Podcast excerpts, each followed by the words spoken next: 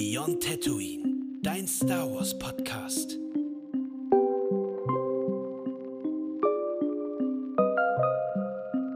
Herzlich willkommen zurück. Schön, dass ihr wieder dabei seid. Hallo. Der Eisbrecher heute ist tatsächlich so ein kleiner TikTok-Trend, den ich mitgebracht habe, der mir recht gut gefällt. Und das ist das Thema so Dark Fantasy, Retro Fantasy Mhm. und äh, oder Retro Science Fiction vielmehr. Und Retro Science Fiction meint sowas, falls ihr das Horrorspiel Aliens zum Beispiel gesehen habt, also jetzt neuerdings gespielt habt. Weil als der Film rauskam, die Aliens-Reihe, war es natürlich kein Retro, sondern da war es top aktuell.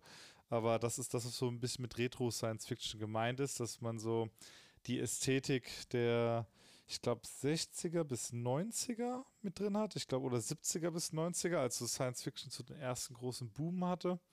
So 70, 80 um den Dreh, würde ich sagen. Genau, äh, ist so eine Frage. Star Wars gehört zum Teil, glaube ich, auch einfach dazu durch seine Entstehungszeit. Ab- Hm. Aber ich, ich, ich mag einfach die Ästhetik total und wollte mal fragen, ob dir das irgendwie bekannt ist. Ja, es gibt mir irgendwie immer so, wenn ich so, wenn ich so diese Retro-Science-Fiction AI-generierten Bilder sehe, das gibt mir immer so ein bisschen Nostalgie-Flash irgendwie so von, ich kann mich noch dran erinnern, so, ich habe vor kurzem die Platten von meinem Vater verkauft, die Schallplatten und so und früher auf den Schallplattencovern waren halt auch irgendwie so, je nachdem, was für Bands du gehört hast, irgendwie so Hardrock oder Metal-Bands, die hatten auch so, die hatten auch so Science-Fiction-Cover ganz, ganz oft und äh, mit so, mit so, ähm, ich weiß auch nicht, mit so Druiden und Robotern und so und genau in dem Stil halt auch. Ich kann diesen Stil gar nicht richtig beschreiben irgendwie, deswegen kriege ich da immer so einen, ähm, so Nostalgie-Flashback irgendwo. Ähm, und es ist auch irgendwie, also ich finde, es löst dann auch immer so, bei mir aber so gemischte Gefühle aus irgendwie so. so Melancholie ist irgendwie das- dabei. So. ja, ganz, ganz eigenartig, ne? Also es ist so, so eine, ja, Melancholie ist ja auch, ist ja ein Traurigkeitsgefühl, ne? Also ist ganz komisch. Also woher das kommt, keine Ahnung, aber gibt einen Film, der löst das bei mir ganz stark aus. Das ist übrigens die unendliche Geschichte. Das, das Mhm. hat auch diese Ästhetik. Ja. Ähnlich wie der dunkle Kristall, wenn man im Fantasy-Bereich bleiben möchte. ja, auch sehr gut, kann man auch sehr empfehlen, der dunkle Kristall, ja. Also sowohl das alte als auch das neue, Ja, äh, ja. der, die, die Weiterführung davon auch sehr, sehr gut, kann, kann man empfehlen. Total. Und das Interessante ist, irgendwie kriegt das gerade so einen ganz, ganz leichten Boom, dieses Thema Retro Science Fiction. Also jetzt ist zum Beispiel das Spiel The Invincible rausgekommen. Das ist jetzt kein AAA-Titel, aber kann jedem empfehlen, guckt euch einfach mal die Trailer an, guckt euch mal ein Let's Play an. Also wenn man so Ästhetik mag, so dieses Retro Science Fiction, so diese Ja. Artworks, so die so Perry Roden fällt mir noch ein. Genau, genau, Perry Roden. So, al- also dieses so, ähm, ja, alles so erforschen, so ähm, äh, die Explorer zu sein. So, du, du hast quasi immer so Bilder und dann hast du immer das Gefühl, da findet schon gesamtes Worldbuild, äh, Mhm. Worldbuilding in nur einem einzigen, äh, in einem einzigen Artwork statt. Und du fragst dich, okay, gut, wo sind die unterwegs? Wie funktioniert das? Also, Ja, das Ja. stimmt. Ja, aber du siehst halt meistens Landschaften mit Leuten und so, ne? also gerade so dieser Explorer-Aspekt und so. Ähm, ich finde es auch ganz spannend irgendwie. Also ich kann es, müsste man mal psychologisch auseinandernehmen, warum das so ist, warum das das in einem so auslöst. Also, also, und vor allem mich würde interessieren, ob es bei den Leuten das damals auch schon ausgelöst hat, als sie die, die Sachen gesehen haben, oder ob das für die einfach so war, wie wenn wir heute irgendwelche Sachen sehen. Oder ob das da auch schon diese Gefühle ausgelöst hat. Also, aber ja, das ist äh, witzig, dass du das, oder interessant, dass du das sagst, auf jeden Fall, so mit dieser Melancholie und so und auch, ja, unendliche Geschichte, auch irgendwie total tragisch ja eigentlich auch unendliche Geschichte, ne, so und, ja, ich weiß, was du meinst auf jeden Fall. Super spannend. und deswegen bleiben wir bei Retro Science Fiction mit Episode 5. Jawohl. Der, der kürzeste Eisbrecher, den wir jemals hatten, was ist nur los? Ja, ich, das war eher was, äh, dem bin ich heute Morgen begegnet. Und ähm, das ist, also ich gucke mir das immer wieder gerne an, freue mich auch immer wieder drüber, wenn es halt auch so Filme und so gibt. Und dann vergesse ich halt auch mal wieder, dass Star Wars eigentlich dazu, auch dazugehört. Also Ja. gerade hier bei der Andor-Serie kommt dir dann doch nochmal der Look sehr stark raus. Also dieses so, also sobald du irgendwo Röhrenbildschirme in einem Science-Fiction-Universum hast, das ist eigentlich schon ein guter Indikator, dass das so in diese Richtung geht. Ja, das stimmt, das stimmt. Ja, also man vergisst manchmal auch, dass es halt äh, super viel andere Science-Fiction halt noch gibt, die vielleicht jetzt nicht so, also die eher, die zwar vielleicht schon sehr bekannt ist, aber halt nur in so einer gewissen Bubble irgendwo. Mhm. Und äh, mein Freund Nils, der erinnert mich immer wieder daran, weil der sehr viel Hörbücher hört in der Science-Fiction. Äh, Welt auch und ähm, auch von Leuten, die jetzt mir vielleicht im ersten Moment nichts sagen, aber er erzählt mir dann so die Geschichten irgendwie und denkt mir so, boah, das klingt eigentlich ziemlich, ziemlich cool so. Äh, es ist auf jeden Fall, ich sag mal so, auch für, für kommende Zeiten irgendwie, was so Filme und Serien angeht, es gibt auf jeden Fall super viel Material. Und ähm, er zeigt einem einfach mal, wie groß Science Fiction ist und dass es halt einfach Deswegen sind wir auch bei Beyond Tatooine, ne? Also, um das auch mal zu sehen, so, also, dass man einfach auch mal über den Star Wars-Tellerrand hinausschauen kann und sollte und ähm, ja, äh, es super viele andere Sachen gibt. Ne? Also wenn man irgendwo auch mal ganz ehrlich ist, Star Wars ist im weitesten, also der Kern von Star Wars ist sehr viel Fantasy. So Space Wizards und Cowboys und Samurais. Ja. So. Und es gibt halt auch unglaublich viel Science-Fiction-Werke draußen, wo vor allem auch mehr Science drin ist, ähm, auch in dem, wie es geschrieben ist. Aber ich glaube, das macht so besonders bei Star Wars, finde ich persönlich, so dieses, du hast so diesen Science-Fiction-Aspekt und du hast halt diesen Fantasy-Aspekt halt, so dieses Mythische und sowas. Und ich finde, die Kombi, die macht es irgendwie gerade aus bei Star Wars. Ja, total. Also, das ist es ja auch. Das ist so diese, man hat noch so dieses Mythische, wie wir bei unseren Macht-Episoden auch gemerkt haben, das lässt ja auch unglaublich Raum zum Spekulieren offen. So, Total. das ist so, das erlaubt es ja auch, da dann nochmal anders reinzugehen, so in eine nicht 100% erklärte Welt. Wobei, fairerweise, die Expanse ist ja äh, nur wenig fantastisch und sehr Science Fiction oder bemüht sich hm. sehr äh, um Science, äh, sowohl die Serie als auch die Bücher. Grüße gehen raus an Anna. Ähm, und die schaffen es ja auch sehr, sehr lange Zeit mit dem Mysteriösen zu spielen, aber auf eine andere Art und Weise. Also das ist dann mehr so dieses so, ähm, hatte ich so den Eindruck, es wird bewusst mit den Elementen gespielt, die als gesichert gelten, also gerade was so Naturgesetze und dergleichen angeht. Und dann sind irgendwie da Sachen, die dem komplett widersprechen, wo wir bei Star Wars zumindest so schon mal wissen, okay, gut, das ist Teil des Universums, das regelmäßig Sachen gewissen Naturgesetzen äh, widersprechen, beziehungsweise es zu den Naturgesetzen dazugehört. Und jetzt haben wir doch nochmal eine Runde gedreht. Alles ist so, wie die Macht es verfügt. Also die Macht verfügt, genau. Ja.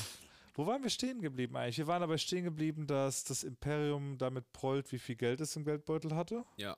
Und man merkt, wie, wie, wie viel Angst sie haben von dieser Rebellenallianz und alles draufwerfen auf diesem Planeten, was sie, was sie draufwerfen können, so in dem Moment. Wobei man eher sagen muss, ich glaube, es ist fast mehr Wut als Angst an der Stelle äh, unter Vaders Berücksichtigung. Also. Ja, ja gut. Äh, ich glaube, Vaders Ängste sind nochmal andere, aber also ich glaube so insgesamt, also dass er, dass er Probleme bekommt mit Palpatine, ne, mit dem Imperator, das glaube ich, das schwingt schon mit irgendwo, weil das ist ja eine Art von Versagen, also dass der Todesstern zerstört wurde von diesem, von diesem kleinen Bauernjungen, der halt das erste Mal in einem X-Wing sitzt und äh, dann diese Raumstation einfach zerstört. Plus, eine, äh, plus der wichtigste Großmoff ist mit Hops ja, gegangen. Mit Hops gegangen, genau, einer der wichtigsten Leute im Imperium.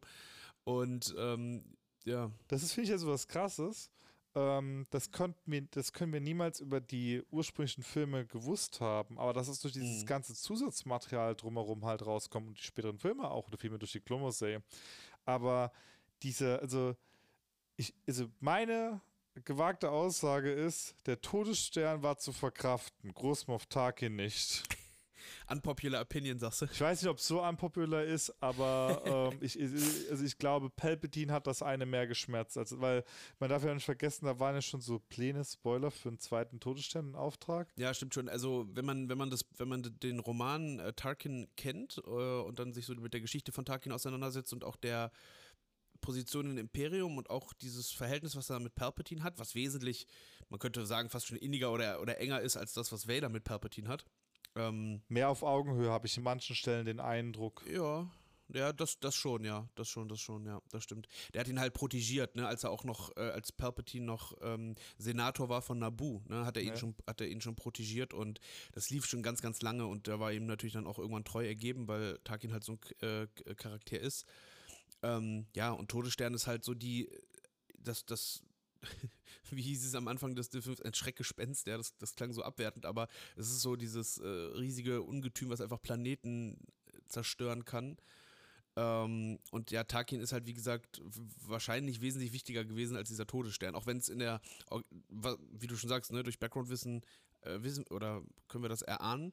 Aber so in den Filmen wird es eher so, ist es eher so, als wäre der Todesstern wesentlich wichtiger als Tarkin weil Taki natürlich jetzt auch noch nicht so, nicht so viel Screamtime hatte, musste man sagen. Ja, fairerweise, ich glaube, wir reden hier von Sekunden, die man ihn ja wirklich sehen konnte. Also ich glaube anderthalb oder zweieinhalb Minuten, wenn es hochkommt überhaupt. Ja, ja ähm, sehr lange, das stimmt. Und man darf auch nicht vergessen, also jetzt mal, wenn jetzt ein Todesstern überall daran auftaucht oder die Executor, also aka ähm, Vaders Flagship, ich, ich frage mich, ob das Angstlevel wirklich noch einen Unterschied macht. Weißt du so, also, also so dieses so zu wissen, okay, das war's wohl. Ja, gegen so eine Executor kann man sich vielleicht noch verteidigen irgendwie so, ne? Aber ich glaube, so Todesstern ist schwierig. Also. Ja, gut. Es ist halt, also wir müssen uns wirklich einfach diese schiere Größe von diesem Todesstern halt einfach vor, also vor Augen halten. Ne? Das ist nicht so wie in der Originaltrilogie im Maßstab dargestellt. Das ist, das sehen wir in Rogue One, sieht man es am allerbesten, glaube ich. Und auch nochmal in der Endor-Serie zum Ende hin. Also da sieht man, glaube ich, die schiere, die schiere, schiere Größe des, des Todessterns. Und ähm, ja, ich glaube, das ist schon sehr, sehr beängstigend, wenn du irgendwie an den Himmel schaust oben und denkst, es ist ein Mond, aber es ist einfach eine Raumstation. So, das ist schon dann, also man, wir wissen ja, wie groß auch der Mond ist, ne? So, Ja. und wir sehen den Mond halt auf der Erde und denken uns schon, ah, der sieht ziemlich groß aus. Also von daher, das, ich glaube, das ist schon. Und fairer Punkt, äh, der Todesstern durch seine Größenordnung ist allein durch seine Gravitation schon eine Gefahr für jeden Planeten. So, also das darf man auch nicht vergessen. Also, ähm, hier, Gott, wie hieß er nochmal, äh, wo der erste Testschuss abgegeben wurde? Ja, Jeddah, ne? War es. Ja, genau, das ist, ähm, also der war ja so dicht dran, also selbst wenn er weggegangen wäre, hätte das vermutlich für ein paar, also das äh, für ein paar Jahre Menge Chaos auf dem Planeten gesorgt, was Erdbeben und so weiter angeht, bis sich das wieder beruhigt hätte. Was noch Chaos ähm, bringt, auf Hoth nämlich, ist nämlich das Imperium. Ja. Um mal wieder so in den Film reinzustarten. Du hast vorhin gefragt, wo waren wir stehen geblieben? Oder Ordnung, Luke würden andere sagen. Oder andere würden Ordnung sagen, genau.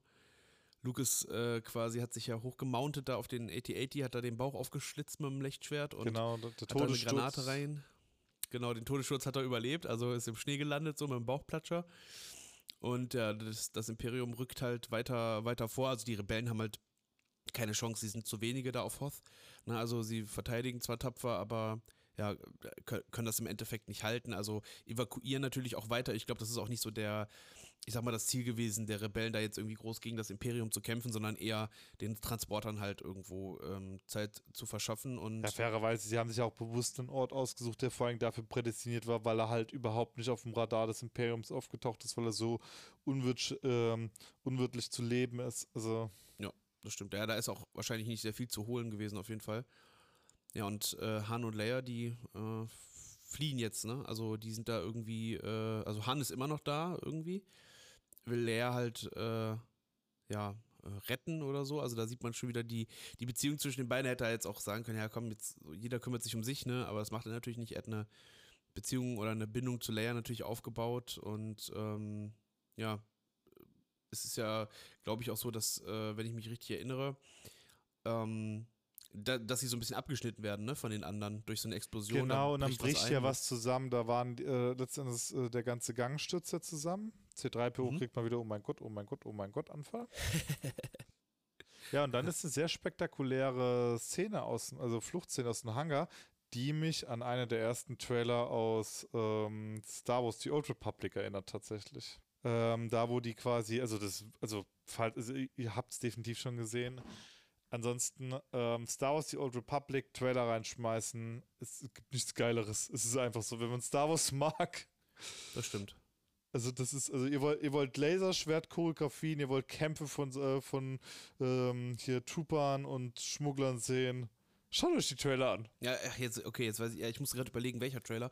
Ich erinnere mich aber gerade dran, was du meinst. Genau, ja. das ist so, wo also die. diese Kopfgeldjäger da auch mit den, mit den Jetpacks und sowas, ne? Da im Tempel war das, ne? Genau, glaub aber ich meinte den Hangar-Angriff tatsächlich, der es war, wo das Sith-Imperium okay. über Mhm. Korriban auf die Raumstation ankommt und dann quasi die beiden Meister und Schüler aufeinandertreffen. Mhm. Ja, das war ein sehr beeindruckender Trailer, das stimmt, ja. Genau, und die sind ja auch so aus dem Hangar geflohen und dann, also gut, Hangar sind halt immer Hangar fairerweise, aber irgendwie hat mich das da so. Und wir haben halt schon wieder eine Hangar-Szene, ne? Also im ersten Teil hatten wir die Flucht mit dem Falken aus einem Hangar in, äh, auf Tatooine, wo das Imperium auch sich da aufgebaut hat, ne? Und äh, Stimmt. jetzt haben wir genau das, dieselbe Situation eigentlich wieder und Auch zeitnah, vor- also vom Ablauf her Ja. auch sehr nah wieder. das stimmt, also das, ne, Vader, Vader ähm, kommt quasi mit, mit seinen ähm, mit seinen Truppen auf Hoth an. Sie marschieren da durch die Gänge und äh, laufen dann Richtung Hangar, schießen natürlich wild, wie es dann im, im ersten Teil auch ist. Und der Falke hat dann wieder Startschwierigkeiten, wie, äh, wie immer mal. Aber Ja. sie können sich da irgendwie draus befreien aus der Situation, ne? Mit, den, mit diesen Selbstschieß, äh, Selbstschussgeschützen. Verkaufen sie sich. Zeit. Genau, erkaufen sie sich Zeit und relativ unspektakulär tatsächlich. Also die Szene, ne? Also dann fliegen sie halt weg. Also sie schaffen es auf jeden Fall. Vader guckt äh, wie immer äh, äh, doof aus der Wäsche, muss man so sagen. Es ist so, das ist irgendwie so ein Thema, was immer wieder komischerweise auch auftaucht. Ne? Also Vader kommt zu spät. Das, wir sehen jetzt in Obi-Wan, wo der Transporter startet. Vader guckt doof aus der Wäsche in, jetzt in der, äh, äh, in der Episode, Vader guckt doof aus der Wäsche, so, wo Leute wieder fliehen. Rogue One, er guckt doof aus der Wäsche. Gut, er kommt dann danach und bringt danach alle um, aber er guckt erstmal doof aus Timing der Wäsche. Timing ist nicht so ganz seine Stärke, muss man sagen, ja. Ja, er kommt halt irgendwie immer zu spät halt irgendwie und ist nicht in der Lage, die Leute aufzuhalten. Also das ist, finde ich schon, dass man das ganz oft sieht irgendwie, dass er dann zu spät kommt einfach. Vor allem, er Sekunden. tut echt alles, um nicht zu spät zu kommen. Das muss man halt mal wirklich sagen. Also, also, also das ist wirklich, das ist jetzt einer, wo man nicht sagen könnte, huh, das hat wieder nicht geklappt, sondern der ist ja wirklich engagiert. Also, also so Zeitmanagement sagt. ist nicht so seins auf jeden Fall, merken nee, wir. Das ist, also Gut, fairerweise, was man ihm auch lassen muss, er wollte auch den Angriff nicht so starten lassen. Wir, wir erinnern uns, eigentlich wollte er ja, dass alle, also inklusive stimmt, ihm, ja. erst da sind, bevor die Rebellen überhaupt Wind bekommen können, dass sie äh, da sind. Und dann ist ja der eine übereifrige Offizier auf die Schnapsidee gekommen, oh, ich fange schon mal an. Ähm, es ist Verschwörungstheorie. Vader, Vader ähm, hat sie extra entkommen lassen, damit er Grund hat, Leute zu würgen. Aber eigentlich braucht er keinen Grund, um Leute zu würgen. Er macht es einfach. Ja, ich, kann, also, ich kann mir tatsächlich nicht vorstellen, dass er an der Stelle ein Interesse hätte, Luke zu entkommen, weil so sein Ziel ist es, ihn ja endlich zu begegnen und ihn auf seine Seite zu ziehen, damit er den Imperator stützen kann zu dem Zeitpunkt. Also ich meine, das hat er zu dem Zeitpunkt noch nicht ausgesprochen, aber mit dem, was wir da an Kontextinformationen auch noch später in den ja. Film kriegen, also im gleichen Film auch, ähm, finde ich es durchaus naheliegend zu sagen, es wäre jetzt sehr schwierig zu sagen, ha, ich tue so, als ob ich die schnappen will, so. Und dann passiert es mir doch nicht. Huh, es tut mir so leid, lieber Imperator. Nach dem Todesstern-Debakel noch ein kleiner Schnitzer. Hm. Vader wird halt erstmal, wird halt erstmal versetzt. Der muss dann irgendwie, weiß ich nicht, in der Kantine irgendwo auf dem Feld arbeiten. Ja, ich weiß halt nicht, ich weiß halt, da ist wieder das Wäschethema.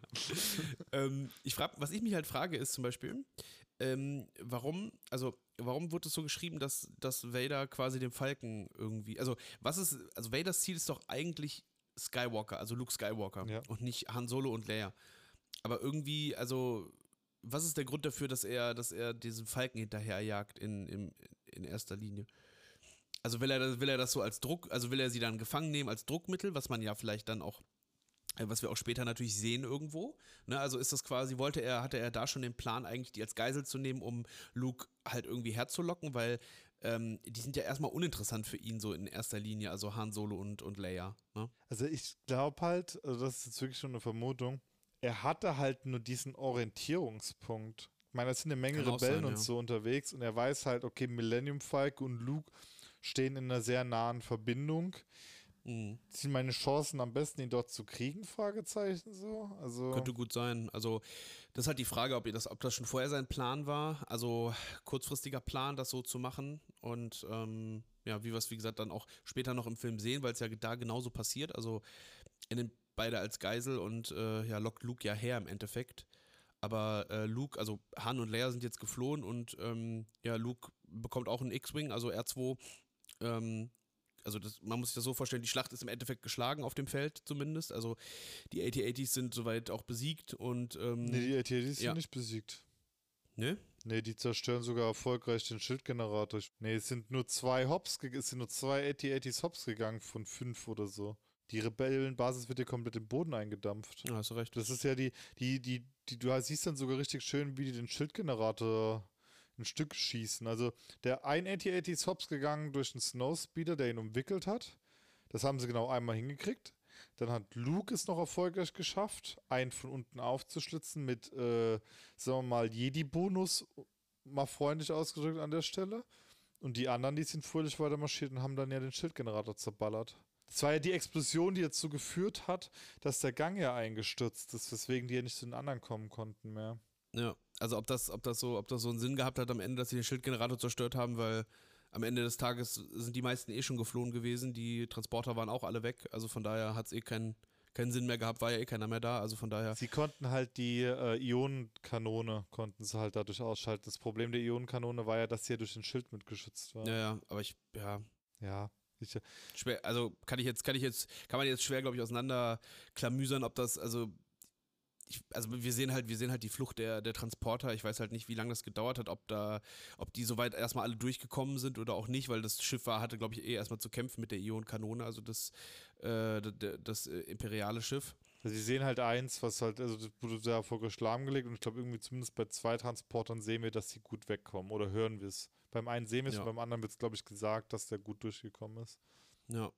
Naja, whatever. Auf jeden Fall, Luke äh, wird abgeholt von, von R2, ne? Der kommt mit, mit dem X-Wing vorbei und äh, Luke steigt ein, sieht auch, wie der Falken irgendwie fliegen kann. Ähm, ja, und Luke hat halt, ähm, ja, fliegt nach Dagobah, ne? Also er hat ja, er hat ja in seinem, in seinem Fiebertraum hat er ja Ben, Ben gesehen, der ihn sagt, er soll nach Dagobah und äh, einen Yoda aufsuchen.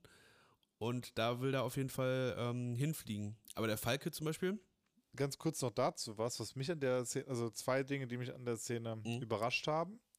Ähm, Punkt eins, wir erleben hier äh, wie, wieder was Neues, einen sehr proaktiven Luke. Das kannten wir aus Mhm. Episode 4 noch nicht so. Also, das ist wirklich einer, der für sich Entscheidungen trifft. ja, das stimmt. Ähm, was anderes, was mich ein bisschen irritiert hat, er hat seinen Freunden nicht Bescheid gesagt oder irgendwie ein Signal gesendet. So einfach so, wir fliegen jetzt mal nach Dagobah, bei denen bricht zwar gerade die Basis zusammen, aber die kriegen das hin. Ja gut, er sieht ja, er sieht sie ja fliehen, ne? Also äh, er sieht ja den Falken fliehen irgendwo.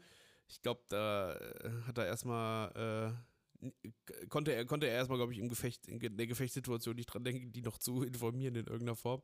Aber er informiert sie halt auch gar nicht, glaube ich, ne? Mhm. Also ähm, es bleibt bleibt erstmal so, wie es ist, aber liegt auch vielleicht daran, der Falke hat, glaube ich, auch andere Probleme. Also es ist nicht so, also sie können zwar von, von Dagobah, äh, von Dagobah, von Hoth fliehen, aber sie werden halt äh, von Z äh, Sternzerstörern ähm, ja, gejagt und TIE-Fightern. Der Hyperraumantrieb ist halt auch Ja, flu- mal wieder. Mal wieder zum x-ten Mal. Ja, der ist wieder kaputt und äh, dann, wie sollte es kommen? Dann kommen sie noch in ein Asteroidenfeld Ja. und werden weiterverfolgt. Also äh, sie, sie haben die schlechtesten Bedingungen gerade eigentlich. Also sie, sie, sie konnten zwar von Vader fliehen, aber nicht vor der imperialen Flotte, die, wie gesagt, da mit Sternzerstörern hinter denen herjagt und TIE Fightern. Und dann kommen sie auch noch in ein Asteroidenfeld. Was natürlich aber fürs Imperium auch jetzt nicht so einfach ist, zumindest nicht für die TIE Fighter. Für die, für die Sternzerstörer macht das nichts, ne? Das prallt an denen ab so. Ja, wobei Vader ja äh, gefragt wird, ob er sich sicher ist, dass sie da reinfliegen sollen. Ja, ja, das schon, aber das ist jetzt so, ich würde mal sagen, das, das würde jetzt das, das Schiff jetzt nicht zerstören, vielleicht ein bisschen beschädigen. Wir sehen es, glaube ich, auch, dass das irgendwie gegen irgendeine Antenne da ballert, glaube ich, irgendwie auf dem Sternzerstörer, ne? Oder gegen einen Schildgenerator oben. Ich bin mir gerade nicht sicher, aber man sieht es auf jeden Fall, dass. Aber die Schiffe haben ja auch, wie gesagt, Schilde, ne? Also so ist es nicht, ne? Also die, die schützen. Was ich auch noch sagen möchte, ist, das kann man jetzt natürlich sehr schlecht sehen, aber wir bekommen in dem Moment eine der, finde ich, coolsten Raumkampf-Flugszenen so generell. Also wirklich generell das erste Mal auch so in Star Wars. Ich meine, wir hatten in Episode 4 so, da war das Besondere dieser Grabenkampf, aber jetzt hier in Episode Ja. 5, ihr müsst euch vorstellen, der Millennium Falcon, der zwischen den Sternzerstörern herumcruist, um die auszumanövrieren und was ihm auch sehr erfolgreich gelingt. Also vor allem durchs äh, Feld, ne? Durchs äh, Asteroidenfeld vor allem auch durchmanövriert und, und durch, sich durchschlängelt im Endeffekt. Ne? Genau, also das ist was so. Also da muss man jetzt halt mal wieder so ein bisschen vergessen, was dann später noch alles kommen wird. Ich sag nur Opening von Episode 3. Ähm, aber ähm, das ist schon wahnsinnig cool und ich finde, das ist auch noch eine Szene, die auch noch heute sehr spaßig ist, sich anzugucken. Also, es ist ein sehr kunstvoller Flug. Ne? Also er, er versucht halt ein Manöver, also fliegt halt sehr, sehr hoch und dann äh, mit so einer Art Pirouette fliegt er quasi in einen dieser riesigen Asteroidenbrocken, wo ein Loch drin ist, um sich halt zu verstecken vor dem Imperium und das ja, funktioniert auch erstmal. Ne? Also die verlieren quasi die Spur von, äh, von, von Han und Leia und Chewie und den Druiden und landen dann in diesem Brocken, in dieser Höhle, vermeintlichen Höhle. ja, dann lernen wir jetzt erstmal, es gibt auch Tropfsteinhöhlen im Weltraum. Oder auch nicht. Ähm, ja, es ist tatsächlich eine relativ gruselige Szene irgendwie. Also das ist so, es ist alles düster, schlammig, dann hörst du so Schreie und dann kommt halt was, dann klatscht halt eins von diesen Viechern volles Rohr gegen die Scheibe. Also Ein Minok. Ja, Gynok, oder? Ein Mynok, genau, ja. Und also auch wirklich, die haben auch so Zähne in ihrem Saugmaul drin. Also das ist schon gruselig. Also so, das ist so. Ja, vor allem, also man muss sich das halt so vorstellen, Leia sitzt halt so im, oder steht so im Cockpit und kriegt, also man muss sich vorstellen, die Szene ist natürlich so ein bisschen breiter gefächert, als wir sie jetzt erzählen, aber sie bietet jetzt nicht, ähm, ich sag mal, die Tiefe, als dass man da jetzt drei Stunden drüber spricht, ne, das ist ganz klar. Eine gewisse Atmung aufgebaut, äh, wie Flo sagt.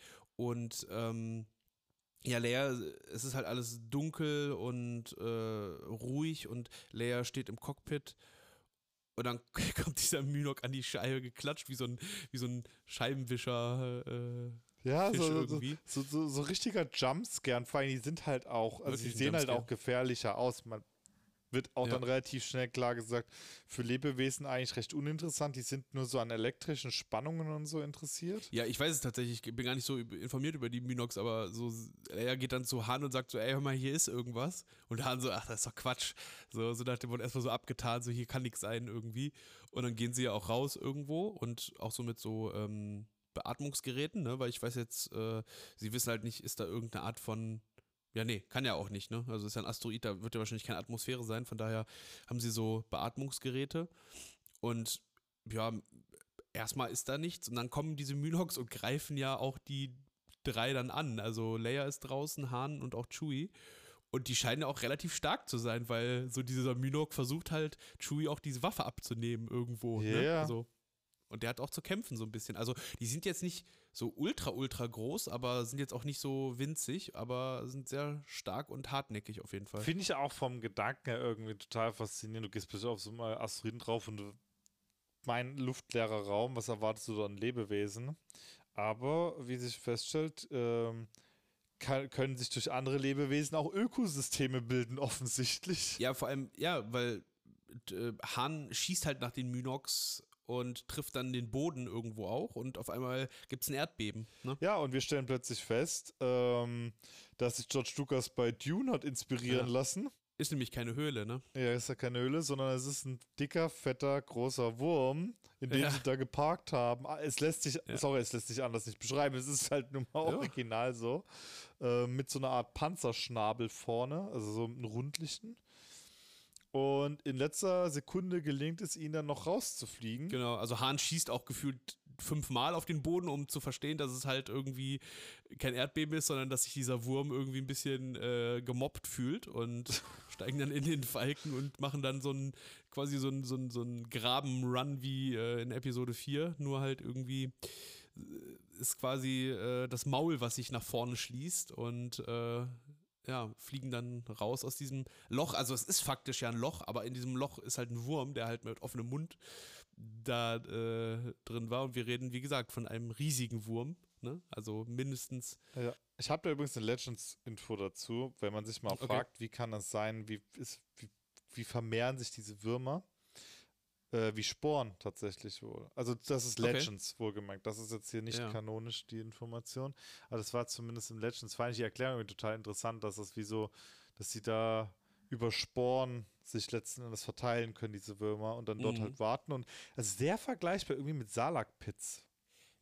Ich habe es ich hab's jetzt gerade nämlich auch nochmal gegoogelt. Ich kann jetzt gerade nicht äh, genau sagen, ob es jetzt äh, hier Legends oder Canon ist, aber ähm, sie heißen auf jeden Fall Exogoth, heißen sie. Und äh, also werden so als Space Slugs werden sie ähm, bezeichnet. Und ja, du hast recht, ne? Wenn ich mir so dieses ähm, Comicbild hier so ein bisschen angucke, es sieht schon aus so ein bisschen wie ein Salak, ne? Also wie so, wie so ein Maul von so einem Salak. Ja. Hat auf jeden Fall Ähnlichkeit. Ja, wer weiß, vielleicht sind, ich meine, Salaks sind ja auch, glaube ich, wenn ich mich nicht täusche, eigentlich auch irgendwie sowas, was auch wieder über Sporen sich irgendwie vermehrt oder so. Boah, gute Frage. Ich bin nicht so, bin kein Salak-Experte tatsächlich. Nicht? Was mir aber dazu- Schade. was Damit mir- hat er sich ja, übrigens so. beworben bei mir, aber. Ja, Entschuldigung. Ich, ich, habe noch ein bisschen was zu lernen über Salaks. Was mir aber gerade noch einfällt, ähm, es gibt diese, ähm, da, von Dark Horse gibt es diese Vader-Comic-Reihe mit dem roten Cover. Und da sind super viele abgedrehte Vader-Geschichten drin. Also abgedreht im Sinne von, die schon weird sind. Also es ist nicht so Standardkost, sondern es sind irgendwie weirde Geschichten. Und es gibt diese, es gibt diese Szene, wo ein Sternzerstörer ähm, Leute jagt. Und der jagt die und die gehen immer wieder in den Hyperraum und sowas. Und irgendwann taucht ein, dieser, dieser Exogoth, dieser Wurm, den wir aus Episode 5 kennen, taucht da auf. Und der äh, Kommandant dieses Schiffes befiehlt, mit, mit, mit Hyperantrieb durch diesen Wurm durchzuballern einfach. Und dieses Bild habe ich gerade vor mir, weil ich gerade, als ich diese, nach diesem Wurm gesehen habe, und da fiel es mir wieder ein. Also es ist so, so eine richtige Verfolgungsjagd, wie man sie auch aus Episode 9 kennt, also so am Anfang, ne, so mit ähm, Hyperraumstottern und sowas. Und so ist es da auch mit dem, äh, mit diesem ähm, imperialen Sternzerstörer, der dann so durch diesen Wurm durchjietet, irgendwie mit, mit, mit Lichtgeschwindigkeit. Es ist total abgedreht. Also, ähm, Wer irgendwie mal so abgedrehte Vader-Geschichten lesen möchte, auf jeden Fall auch kanonisch, äh, auf jeden Fall diese, äh, eine, eine der Darth Vader-Reihen auf jeden Fall. Sehr spannend. Ja, gut, sehr, sehr guter Lesetipp wieder. Genau. Aber ja. äh, weg von der Biologie von übergroßen Würmern und den Salaks, ja. die sich mhm. ähnlich sind, aber ich konnte jetzt auf die Stelle leider bei den Recherchen auch keine Zusammenhänge finden. Ähm, zurück, dass sie ihre Tarnung aufgeben mussten ne? ja. und mal wieder aufs Radar der Sternzerstörer und damit von Vader gelangt sind. Nee, vor allem das Spannende ist ja auch, dass sie sind ja schon eine gewisse Zeit, sind sie ja schon da. Ne? Also man könnte jetzt raten, ob es vielleicht ein paar Stunden sind vielleicht. Vielleicht ist es auch nur eine Stunde oder so, vielleicht ist es auch nur eine halbe Stunde, ich weiß es nicht, aber es könnte schon sein, dass sie ein bisschen länger da sind. Aber das Imperium ist so hartnäckig und bleibt ja auch da. Also es ist nicht so, dass sie irgendwie sagen, so ja, okay, die sind jetzt weg oder so, ja. sondern die, die wollen die zu 100% haben. Also wir sehen ein Imperium, was wesentlich ja, hartnäckiger dran bleibt irgendwo, ne, als wir es vorher gesehen haben. Genau, und was auch nochmal ein sehr schöner Kontrast ist äh, zu Andor beispielsweise. Also, wenn wir uns überlegen, wie Andor, ähm, an denen, die es nicht gesehen haben, das ist eine Serie, da wird letzten Endes der Beginn der Rebellion, wenn man es so möchte, oder ist der Rebellion, wie wir sie in den Filmen kennen, ähm, ja, äh, gezeigt. Und da wird auch sehr viel Einblick in das Arbeiten und Wirken des Imperiums gegeben. Das ist so eine Art Bring Me to Your Work Day, was man mhm. da immer so wieder einen Einblick bekommt, gerade beim Geheimdienst. Und da ist das Imperium mehr schon sehr arrogant, so. Was wollen die schon machen? Also da, wird, also da werden auch kleinere Aufruhre und so, das wird nicht ernst genommen. Und das wird, das wird so ein einzelnes Schiff, wie das mit den Schmugglern, wenn das entkommt, who cares? Ja, es ist halt so, das Imperium ist halt so in den merkt halt, dass es gerade eigentlich schon am, am Sterben und am Verwesen ist und das sind so die letzten Zuckungen so. Also es ist so, jetzt ist man sich bewusst, so das ist doch, diese Rebellen, die sind doch ein ganz großes Problem irgendwie für das Imperium. Und ähm, also letzte Zuckung, natürlich sind die immer noch sehr, sehr mächtig, aber sie merken halt, sie sind angreifbar, sie sind verletzlich, was sie halt eben vorher nicht waren, was man auch in Endor sieht. Da geht es viel um Schikane auch und sowas und, und um Angst verbreiten. Und das sehen wir halt jetzt nicht mehr. Also jetzt sehen wir, wie gesagt, ein Imperium, was so super unter Druck ist und halt einfach alles daran setzt, diese, diese Leute in irgendeiner Form zu finden. Genau, ich meine, parallel passiert ja auch Rebels irgendwo. Also vielmehr, also es ist, ähm, also das ist ja immer so ein bisschen von den Zeiten her, springt das ja immer so ein bisschen hin und her. Also es ist genau, also es, äh, ich würde mal sagen, Rebels spielt vorher und zum Ende hin währenddessen auch. Also Genau. Ja. Und das ist, da darf man auch nicht vergessen, der Grund, also der kanonische Grund, warum wir in Episode, in Episode 4 bis äh, 6 übrigens niemals Großmorph, äh, nicht Großmorph, sorry, Admiral Thrawn sehen ja. können, mal abgesehen vom offensichtlichen Ende von Rebels, ist, dass ähm, er einfach an einem anderen Ende der Galaxie massiv mit den Aufständen beschäftigt ist. Also ähm, man sieht halt auch nur einen Teil der Rebellion jetzt gerade auch auf Hot. Also da sind auch viele andere also es sind ja nicht nur Todessterne, sondern es gibt an sehr, sehr vielen Orten in der Galaxie, was wir leider in dem Film nie, nie sehen werden, also ja. vielmehr in den Filmen 4 bis 6 nie gesehen haben, aber da passiert eine ganze Menge zu der Zeit. Also die Galaxie ist in einem ordentlichen Aufruhr. Also da ist eine richtige, also wir reden von einem Zeitpunkt, da ist schon eine offene Rebellion. Also ja. das ist nur, weil jetzt, sagen wir mal, ähm, das Hauptquartier der Rebellion im Versteck lag, heißt das nicht, dass die passiv waren und darauf gewartet haben, ja. Haben, bis sie gefunden werden von Imperium. Also die, da ist schon die Kacke ordentlich am Dampfen. So. Ja, ist auf jeden Fall in allen, allen Ecken äh, äh, hakt es auf jeden Fall in der Galaxis. Also, und die sind einfach, die haben super viele Schauplätze gleichzeitig, das Imperium. Ne? Das ja. ist äh, auf jeden Fall so. Deswegen ist so ein Erfolg, glaube ich, für Vader auch so unglaublich wichtig zu dem Zeitpunkt, weil er halt natürlich auch sehr viele Ressourcen bindet um genau. Luke zu finden. Das stimmt, ja. Und ich weiß nicht, wir bekommen gleich auch noch eine Szene, wo, er mit das, wo wir das erste Mal übrigens den Imperator sehen, was ja. ich sehr, sehr cool finde. Aber Ich bin mir auch unsicher, wie weit er zu dem Zeitpunkt schon mit, mit Peps kommuniziert hat. Ey, du, Mhm. ich bin Daddy. Ja. Ja, das gibt's, glaube ich, äh, das, das wird, glaube ich, in einem, in einem Comic äh, äh, tatsächlich äh, gezeigt, also wie, glaube ich, diese Situation zustande kam, weil ähm, eigentlich erzählt es ja der Imperator Vader und nicht andersrum. Mhm. Ne? Und ähm, genau. Luke, wir haben ja dann auch irgendwie gleich dann zu dem, zu dem, ähm, um nochmal jetzt äh, auf gerade auf die, auf die äh, Storyline zurückzukehren, äh, werden wir Luke auf jeden Fall in der nächsten Folge nochmal weiter beleuchten, wenn er auf äh, ja, Dagobah eintrifft. Weißt du, was mir gerade gekommen ist? Warum Vader, das ist jetzt Kopfkanon übrigens, warum Vader ähm, zum Millennium Falcon gegangen ist? Weil er die Macht genutzt hat, um Luke zu spüren. Aber er hat Lea, ohne es zu wissen, gejagt. Könnte natürlich auch sein. Gute Theorie auf jeden Fall. Also dass das, weil, also weil Luke hat ja jetzt auch nicht proaktiv die Macht eingesetzt, das heißt, er wird jetzt nicht den massiven Abdruck Mhm. hinterlassen haben.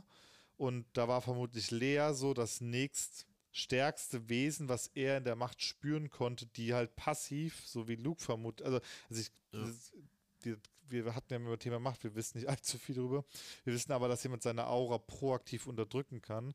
Genauso, aber das ist halt ein Punkt, das muss halt gelernt werden, dieses so seine Ja. eig seinen eigenen Abdruck in der Macht zu unterdrücken. Und dass jemand, der vielleicht die Macht nicht anwenden, also proaktiv anwenden kann, aber selber durch sein Mediklorianer-Wert schon eine sehr präsente Verankerung auf dieser Ebene hat, ähm, dass das schon eher gesehen werden kann als jetzt eine 0815-Person. Ja, ist eine gute Theorie auf jeden Fall. Könnte durchaus sein. Könnte man auf jeden Fall so, könnte man auf jeden Fall so retconnen. Ja, Ja. und vor allem, es wird auch erklären, warum er in Anführungszeichen nicht enttäuscht war, weil so Luke hätte ja schon im Millennium Falcon sein können und deswegen hat er ihn nicht gesehen so. Also Oh, ich glaube, der, ist- der hat ziemlich rotiert hinter seiner Maske. Also, ja, das schon. Das muss man Helm. wirklich sagen.